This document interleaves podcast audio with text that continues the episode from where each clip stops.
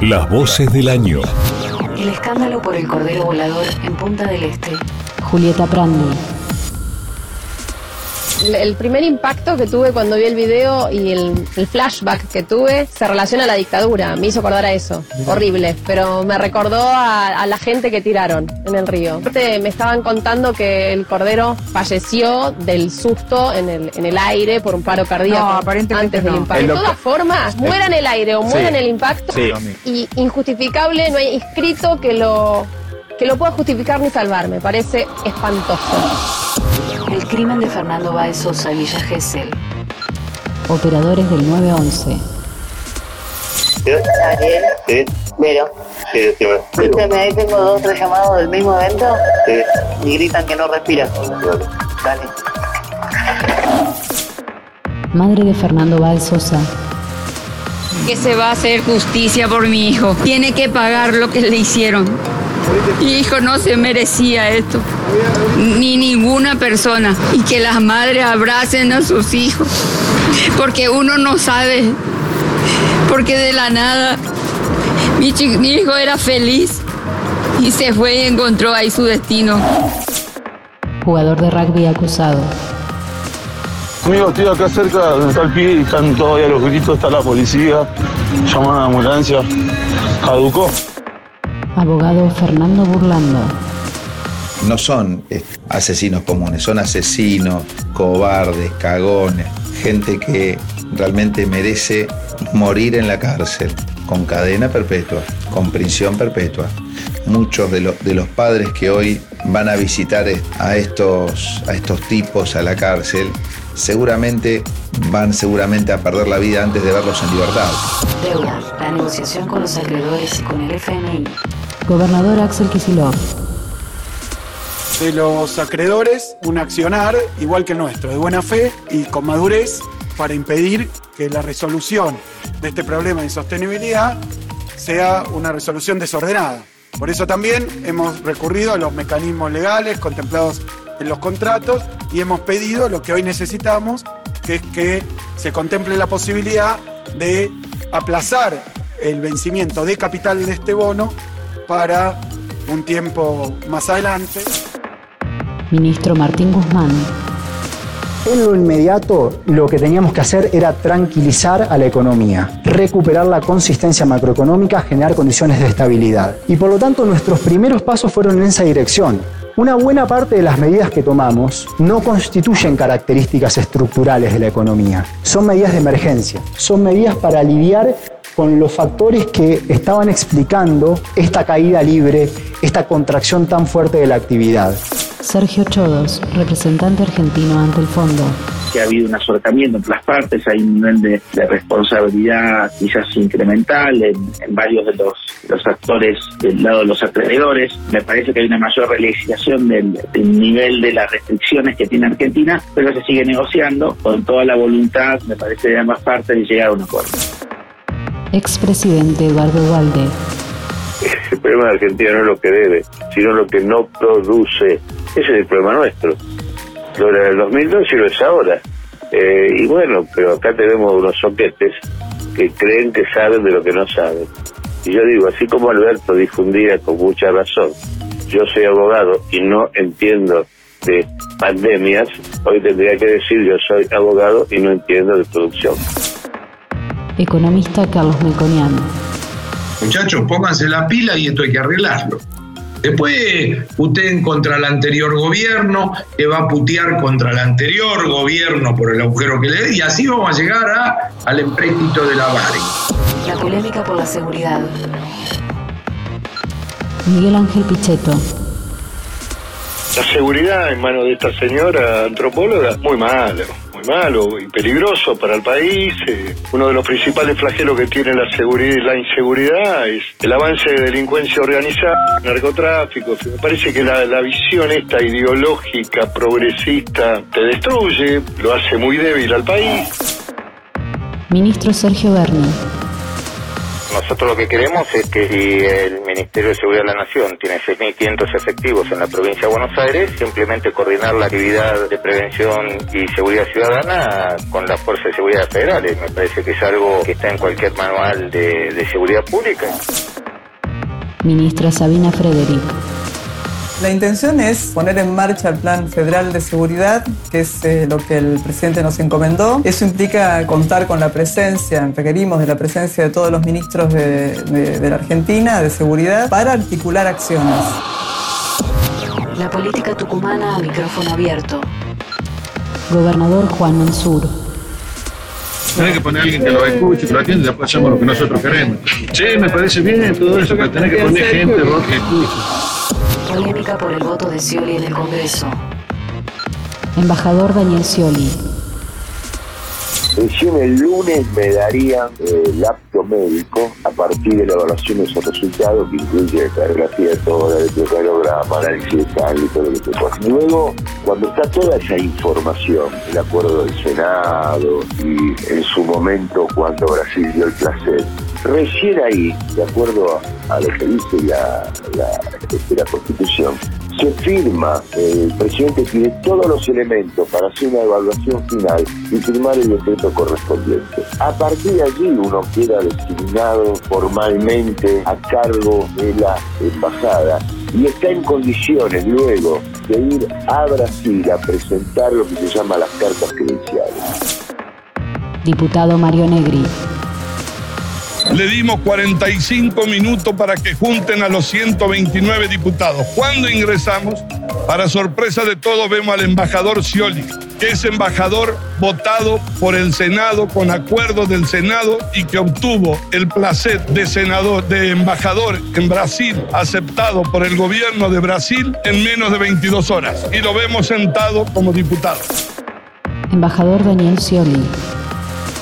¿Alguien puede pensar en serio que yo me puedo haber ido a ocupar mi banca habiendo renunciado antes o sabiendo que no estaba habilitado para participar de una sesión? ¿Alguien puede pensar en serio que yo ya tenía formalmente asumido mi rol de embajador, que hasta decían que había presentado las cartas credenciales al presidente Bolsonaro? El coronavirus contra el mundo. Los días de una Argentina en China. Cuando salís del edificio donde vivís, también te van a tomar la temperatura, que para mí son medidas muy estrictas, pero que me parecen bien. Se dice qué días de la semana podés salir. Son tres días a la semana nada más que yo puedo salir a comprar. Maureen Birmingham, representante de la Organización Mundial de la Salud. Argentina está bien alineado con las recomenda- recomendaciones de la OMS y OPS. Es decir, se debe enfocar ah, como la detección de casos más en el sistema de salud. Medidas a las puertas, puertas de entrada, como en el aeropuerto, se puede detectar unos casos, pero no está, de su- según la evidencia, como la medida más eficaz para detectar casos. Ministro Ginés González García. Tenemos el primer caso de coronavirus confirmado en nuestro país. Es un paciente importado, es un paciente que viene de Italia, que vino de Italia y que muestra que estamos trabajando como lo hacemos el primer día, cumpliendo todos los protocolos y en absoluta sincronía y sinergia con toda la jurisdicción. El COVID y su llegada a la Argentina. Presidente Alberto Fernández. Hay que tomarlo seriamente, pero tampoco hay que alarmarse. En Argentina la situación la estamos controlando y nos está pasando lo que esperábamos que pase. Es cierto que como es un virus que además el calor lo mata, nosotros pensamos que iba a demorar más en llegar, porque como estamos en pleno verano, pensamos que iba a demorarse más en América Latina. Y bueno, no ha pasado. Y lo que tenemos que estar muy atentos es ante la inminencia del otoño, porque ahí con el frío el virus puede desarrollarse más fácilmente. Entonces nosotros debemos estar muy atentos. Y todos lo que tienen que entender es que ante el menor síntoma, llamar y pedir la asistencia médica. Ministro Ginés González García. Pues yo creí que iba a llegar más tarde porque estos fenómenos son de gran difusión. Yo no creí que llegara sin, todavía antes de terminar el verano. Eso es cierto. Igual trabajamos, hicimos todo lo que había que hacer. Pero claramente en el sentido que nos, nos sorprendió a todos. Fíjese lo que pasó con Europa, ¿no? Jefe de Gobierno Horacio Rodríguez Larreta. Primero, vamos a fortalecer aún más, seguir fortaleciendo el sistema de, de salud para prevenir nuevos casos. Esto Fernán ahora les va a precisar con más detalle. Como ya hicimos con el 107, como hicimos con el SAME, vamos a seguir fortaleciendo todo el sistema de salud. En segundo lugar, vamos a restringir todas las actividades de alta concentración de gente que no sean esenciales para el normal funcionamiento de la ciudad. Eso significa que en esta etapa, y en base a la evidencia que tenemos hasta hoy, vamos a prohibir los recitales, vamos a prohibir los eventos de gran concentración masiva de público, vamos a restringir todos aquellos eventos típicamente enfocados al turista, como los museos, el bus turístico, y la presencia de público en los espectáculos deportivos, que por supuesto se pueden realizar sin público. Cruces entre provincia y la ciudad por el COVID. Ministro Daniel Goyani. Pero además, toda esa gente, gente que vive en los barrios populares, trabajan este, en la ciudad, trabajan en la provincia de Buenos Aires, eh, se desplazan de un lado al otro. Y entonces creíamos prudente evaluar un poco más la evolución, porque justo en el momento donde se dispara, justo se abren más, cuando nos pareció que había que ser un poco más cautelosos. Intendente Jorge Macri. La verdad es que no, no había pelea hasta estos últimos días. La verdad que el, el, el tuit de Goyan, aunque hoy trate después de corregirlo eh, bajándole el precio, me parece que es, es jugar para la tribuna y, y, esta enfermedad con todo el dolor que, que, causa, no solo por los contagios, sino por el impacto económico, la angustia, eh, me parece que no da para ese tipo de, de chicanas. Presidente Alberto Fernández. ¿Qué es lo que debemos privilegiar? La vida de la gente y la salud de la gente. Y es eso lo que hemos hecho. Y es eso lo que vamos a seguir haciendo. No porque como algún tonto repite nos enamoramos de la cuarentena. Vamos a seguir haciendo eso porque está visto que es lo que debemos hacer. Porque a nosotros nos preocupa el cuidado de la gente tanto como la productividad y el desarrollo de la economía argentina. Las voces del año. Ministro Sergio Berni. Hoy la realidad es que, que la ciudad de Buenos Aires está teniendo un número considerable de contagios y además se han abierto muchas actividades en la ciudad de Buenos Aires. Esas actividades de la ciudad de Buenos Aires son atendidas por trabajadores, fundamentalmente el segundo y tercer cordón, que es donde tenemos el mayor déficit estructural, habitacional y por sobre todas las cosas donde están eh, los mayores factores de riesgo. Por lo tanto, eh, tenemos que ser cuidadosos, tenemos uh -huh. que ser solidarios con la ciudad de Buenos Aires, porque hoy el pico lo tiene la ciudad de Buenos Aires, hace tres semanas lo tenía Moreno, hay que ser solidario, hay que ser contemplativo y por sobre todas las cosas, además de solidario, hay que este, generar políticas eh, pensando en los dos lados de la General Paz. Intendente Diego Valenzuela. Yo le había mandado un mensaje al ministro Goyán diciéndole que el 3 de febrero está a disposición y que necesitamos más testeo en la provincia de Buenos Aires, eh, porque claramente este es parte del desafío que tenemos. Si no testeamos lo suficiente, hay gente que tiene síntomas leves, pero está con fiebre y está contagiada y sigue contagiando a otros. Polémica legal y sanitaria por el COVID. Presidente Alberto Fernández lo que nos está pasando con el coronavirus, que en verdad queda concentrado en la ciudad de Buenos Aires y en el Gran Buenos Aires, demuestra cuál es el efecto real del hacinamiento y las consecuencias del hacinamiento. El tema central de la política es el hombre. ¿Cómo nosotros podemos ver semejante diferencia tan cercana y no reaccionar?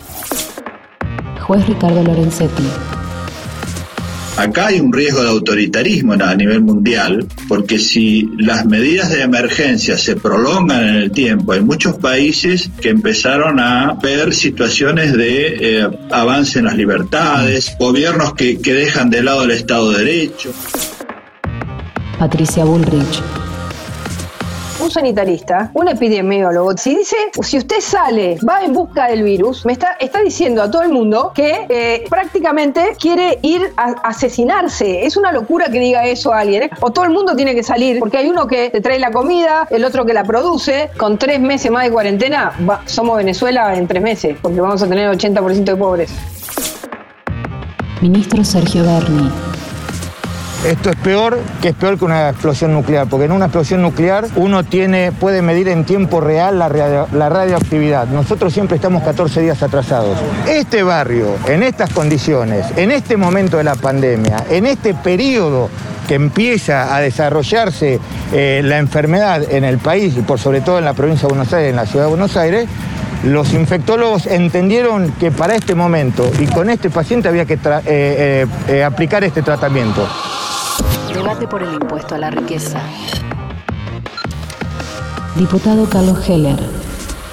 Esta es una iniciativa parlamentaria y no una iniciativa del Poder Ejecutivo. Esto nace de una idea que me propone jefe del bloque de Frente de Todo, Máximo Kirchner, que yo trabajo junto con, otros diputados y diputadas y que termina conformando eh, este proyecto. Un proyecto que tiene que entenderse como lo que lo planteamos, como un recurso extraordinario en una situación extraordinaria eh, para tratar de ayudar a morigerar los efectos que esta pandemia genera sobre el conjunto de la sociedad. Nosotros no vamos a resolver la crisis de la Argentina con esta medida. Este es un paliativo, es una contribución a resolverlo. Es partir de la idea de decirle a los que más tienen, por favor, tengan una actitud solidaria. Ninguno de ustedes va a cambiar su condición por el impacto que sobre sus economías tendrá este aporte que le estamos pidiendo, pero seguramente el destino que le vamos a dar a estos fondos permitirá que mucha gente mejore sus condiciones de vida, sus perspectivas, sus expectativas. por eso lo llamamos eh, solidario, por eso decimos extraordinario, por eso decimos por única vez. Empresario Daniel Funes de Rioja. El proyecto de ley está redactado de una manera que después la FIP te dice que sí, que no, etcétera. Yo digo, soy abogado, me atengo a los términos de la ley. El universo no está definido en la ley, está, está este, simplemente eh, eh, conceptualmente enunciado. Pero eh, yo, creo que yo, creo que sí. Cuando uno lo tiene en activos físicos, cuando lo tiene en, en tierras de producción agrícola, cuando lo tiene en fábricas que tienen alguna tecnología, no estamos hablando de este, eh, de, grandes fortunas, estamos hablando eh, de gente que tiene un patrimonio afectado a la producción, patrimonio afectado a la producción. Ahora quieren ponerlos y lo que van a conseguir, lamentablemente estas cosas terminan teniendo un efecto de disuasión. Economista Carlos Melconiano. Gobierno que quiere hacer cositas, quiere ver si sube la recaudación endógenamente, mete este impuesto inútil y desalentador, este tiro en los pies que te pegás con el impuesto para hacer la sanata en el banderín del córner que lo pagan los ricos, hace todas esas cosas. COVID-19, la solución argentina. Alberto Fernández y el anuncio nacional de la vacuna. El, laboratorio AstraZeneca, que es un laboratorio que tiene muchos años de erradicación en Argentina, ha firmado un acuerdo con la Universidad de Oxford, todos ustedes lo saben, para el desarrollo de una vacuna candidata contra el COVID-19 y que se encuentra en la fase 3 de desarrollo. En Argentina, AstraZeneca eligió al laboratorio Science, que será responsable de la producción de la sustancia activa de la vacuna. Esto es un inmenso desafío para la industria nacional y para nosotros es también un reconocimiento a la calidad de los laboratorios argentinos, en particular de Science. México será el encargado de envasar la vacuna y de completar el proceso de producción de la misma. Y finalmente, toda la producción se distribuirá en forma equitativa a demanda de los gobiernos latinoamericanos. El presidente y el acuerdo con Rusia. El nivel de desarrollo de la vacuna es muy avanzado. Están culminando la fase 3, estarían en condiciones de darnos 10 millones de la primera vacuna y 10 millones de la segunda vacuna. Es una vacuna que se da en dos dosis, la primera y el día después la segunda, 10 millones de cada una de esas dosis. Las podríamos tener en diciembre acá y en los primeros días de enero podríamos tener, según me dicen, 15 millones de dosis más. Y eso para nosotros es muy importante. Alberto Fernández y las fechas de vacunación. Hemos venido a informarles, hemos suscrito el contrato con el Fondo Soberano de la Federación Rusa que nos garantiza la provisión de vacunas rusas para la Argentina. Este es el tercer contrato que la Argentina firma, que vamos a poder contar con las dosis suficientes para vacunar entre enero y febrero a 10 millones de argentinos y argentinas. Vuelta a clases. Nación versus ciudad. Y ciudad versus docentes. Ministro Nicolás Trota. Si no cambia la realidad epidemiológica, no nos parece que se pueda exponer a nuestros niños, niñas, adolescentes, a nuestros docentes al peligro que implica ¿no? la gran circulación que hay en la región metropolitana. ¿no? Y le pedimos al gobierno de la ciudad que sea consciente que estamos cumpliendo una norma que la propia ciudad de Buenos Aires acompañó en el Consejo Federal de Educación, donde están las 23 provincias y la propia ciudad. Nosotros creemos que tiene que seguir mejorando la propuesta pedagógica, pero que si no se cambia la realidad epidemiológica en esta ciudad de Buenos Aires o en la ciudad de Resistencia, para poner otro ejemplo, o en Vicente López o en La Matanza, no se pueden abrir las escuelas. Educador Gustavo Sorsoli. Apenas la mitad de los estudiantes se conecta diariamente con, con las escuelas. Ese es un dato muy importante. O sea, hay una otra mitad que no lo hace a diario, que no tiene conexión con la escuela. Pero además, otro dato que tenemos es que el 80% de la actividad entre maestros y alumnos es asincrónica, es decir, no es cara a cara como lo que estamos haciendo ahora, no es a través de una videoconferencia. Solamente eh, un 17-18% lo hace. Entonces, ¿en qué se ha transformado la enseñanza en las escuelas? En presentar tareas, es decir, los maestros no tienen otro recurso más que o a través de plataformas o a través del el correo electrónico o el WhatsApp pasarle a, sus estudiantes tareas que deben completar. Y eso efectivamente no es enseñar. Nosotros debemos recuperar el vínculo pedagógico cara a cara y para eso hay que lograr que las chicas y chicos vuelvan a, la, a las escuelas lo antes posible. Ministra Soledad Acuña estudiantes cada vez va teniendo un sesgo más claro, empiezan a estudiar la carrera docente y esto es igual en todo el país porque, porque se refleja también en las encuestas que hace el Gobierno Nacional, el Ministerio de Educación de la Nación. Son personas cada vez más grandes de edad que eligen la carrera docente como tercera o cuarta opción luego de haber fracasado en otras carreras. Eh, y si uno mira por nivel socioeconómico, que no debiera ser como un determinante, pero si uno mira en términos de capital cultural y de experiencias enriquecedoras al momento de aportar para el aula, la verdad que son de los sectores cada vez más bajos socioeconómicos los que eligen eh, estudiar la carrera docente. La raíz de, la de, de, lo sobreideologizado y de la militancia política en las, en las aulas, la raíz está en la formación docente. Porque un docente que aprende bien sabe que lo que tiene que hacer es enseñar a pensar, no decirle a los chicos qué pensar. Polémica por Vicentín y la expropiación. Presidente Alberto Fernández. Estamos firmando un decreto de necesidad de urgencia que dispone la intervención del Grupo Vicentín. Con lo cual les estoy anunciando acá en este instante que estamos mandando al Congreso Nacional una ley de expropiación del Grupo Vicentín para que el Estado Nacional se haga cargo. Todos los activos del Grupo Vicentín pasarán a formar parte de un grupo, de un fondo fiduciario, serán parte de un fondo fiduciario y que le encomendaremos la gestión de ese fondo fiduciario a IPF Agro. En, el, en la ley de expropiación vamos a declarar a la empresa de utilidad pública, teniendo en cuenta que es una empresa además que se dedica a la producción de alimentos, en un momento donde post pandemia para nosotros tiene una relevancia singular todo eso. Eh, quiero darle tranquilidad a todos los trabajadores de la empresa que continuarán en sus puestos de trabajo y también a los 2.600 productores de, lo que, de los que antes hablé. Dionisio Escarpín, intendente de Avellaneda, Santa Fe. La posibilidad es salvar a la empresa realmente, digo, porque yo creo que si se quiere conservar los empleos, empleos hay que apoyar a la empresa. Eh, estamos discutiendo de soberanía nacional alimentaria, digo, también hay que discutir ese concepto, si realmente es eso lo que se quiere salvar. Ministra Soledad Acuña.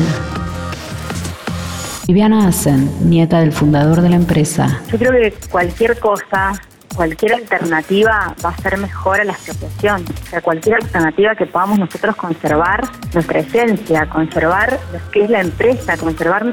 Eh, Avellaneda se mueve por Vicentín. O sea, nuestra raíz, nuestro nuestro lugar de inicio, donde nuestros abuelos iniciaron la empresa, es Avellaneda.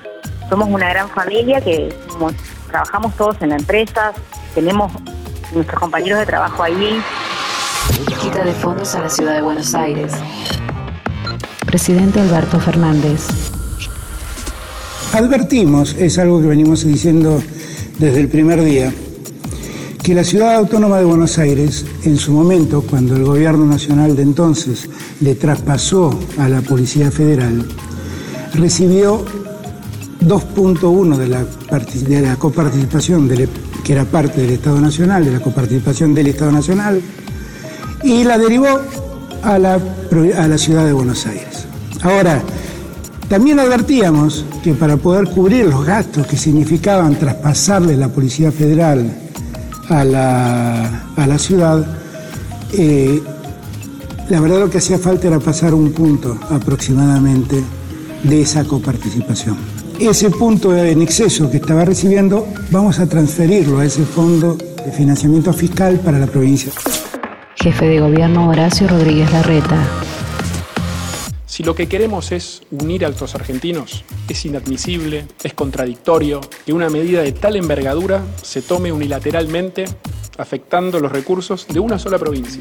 Y lo que es más grave aún, es que nos sacan fondos de un día para el otro en el medio de la pandemia. Un gobierno funciona planificando, ese plan se traduce en un presupuesto que se aprueba para todo el año. Este año excepcionalmente tuvimos que hacer una revisión ante la aparición de la pandemia para tener los fondos destinados para, para cuidar la salud de, los, de todos los porteños. Ahora, en el medio de esta situación, de un día para el otro nos sacan los fondos. En un momento donde vemos que el mundo entero, los países, están apoyando con recursos a sus provincias, a sus municipios. Acá nos cortan los fondos, repito una vez más, aunque parezca increíble, en el medio de la pandemia. Para que quede claro, la decisión que tomó ayer el Gobierno Nacional es inconstitucional. Por eso vamos a ir a la Corte Suprema de Justicia de la Nación a defender con todos los recursos jurídicos que tengamos la autonomía y los derechos de la ciudad. Rebelión policial por los sueldos. Reclamos de policías bonaerenses delincuentes altamente peligrosos que están sueltos andan con armamento mejor que la policía. Señor gobernador, estamos cansados que nos humillen. Señor gobernador, queremos nuestra plata, la que nos corresponde como seres humanos. Ponemos el pecho todos los días para defender a nuestros ciudadanos. Ponemos el pecho y damos la vida por gente que ni siquiera conocemos. Somos policías, somos patriotas, porque damos la vida por gente que no conocemos. Ministro Sergio Berni. Estamos trabajando en adecuar los salarios, esto ya lo venimos diciendo hace más de 10 días, que tenemos que mejorar la situación salarial de los efectivos de la Policía de Buenos Aires y en ese contexto y aprovechando este, las gestiones que hizo el gobernador ante el gobierno nacional, eh, estamos anunciando el día viernes eh, no solamente el plan integral de seguridad que tiene que ver con cuestiones logísticas, con cuestiones materiales, sino algo que es muy importante para la policía de la provincia de Buenos Aires, que es la sanidad policial, los problemas eh, de sanidad que tiene la policía, que de una vez y para siempre vamos a intentar encarrilar. Gobernador Axel Kisilov. Yo quiero anunciar que he tomado la decisión política de fondo que viene a saldar una deuda que tiene hace mucho tiempo este Estado provincial con su policía y que tiene como premisa la restitución de coparticipación para poder afrontar con parte de esos recursos estos gastos. Vamos a destinar una parte de estos recursos a comenzar a equiparar el salario de la policía bonaerense con el de la Policía Federal Argentina. Algo que se pide desde que tengo memoria. Ese sendero comienza hoy va a haber una equiparación inmediata de 39.521 oficiales de policía que pasarán a percibir un salario de bolsillo de 44 mil pesos. Diputado Cristian Ritondo. La policía de la provincia de Buenos Aires yo la vi repartiendo eh, medicamentos e insumos en hospitales. O sea, tuvo un trabajo enorme, un esfuerzo enorme, con ingresos que se le caían, que no era solamente por el sueldo, sino la posibilidad de desarrollar otras tareas. No hay fútbol los fines de semana, no hubo este, eventos culturales en la provincia, espectáculos provinciales, este, carrera de, de auto, partido de básquet, muchos partidos de básquet en, el interior de la provincia no, no requiere la misma cantidad, pero requiere presencia policial porque lleva mucha gente. Eh, y todo ¿Y de Bernie qué opina usted, Ritondo? Yo creo que, que Bernie eh, hace un gran esfuerzo, eh, no estoy de acuerdo en muchas de las cosas que dice, me parece que no hay que tratarla bien a la policía, a los buenos policías y castigar a los malos policías, y que tiene una responsabilidad muy grande. Eh, y muchas veces me parece que el, el peligrar mediático no ayuda, me parece que hay que ponerle mucho esfuerzo en la construcción de día a día. Es un ministerio que requiere la presencia del mando político todo el tiempo eh, y, de coordinar a la fuerza a la política que él implante. El regreso de Maradona a la bombonera. Diego Maradona, yo voy a ir a mi palco. Yo no necesito que me, que me hagan ninguna, ningún recordatorio. La calle a mí, a mí, me, me pone como el mejor. Carlos Tevez. Es la historia. Es la historia. Es la historia de vos. Sabía que lo tenía que besar, así me daba suerte. Ya besado, sabía que el Diego es uno de los tocados, así que hay que, a, veces hay que buscar la suerte, ¿no? Miguel Ángel Russo y el Boca campeón. Volver a este club ya es algo especial, lo mejor. Y bueno, un grupo de jugadores importante. También tengo que reconocer, esto es parte de Alfaro, del cuerpo técnico anterior. Es injusto decir que es todo mío, ¿no? Somos gente de fútbol, hablamos de fútbol. A veces es simple, pero si entendemos el partido mejor. Las voces del año.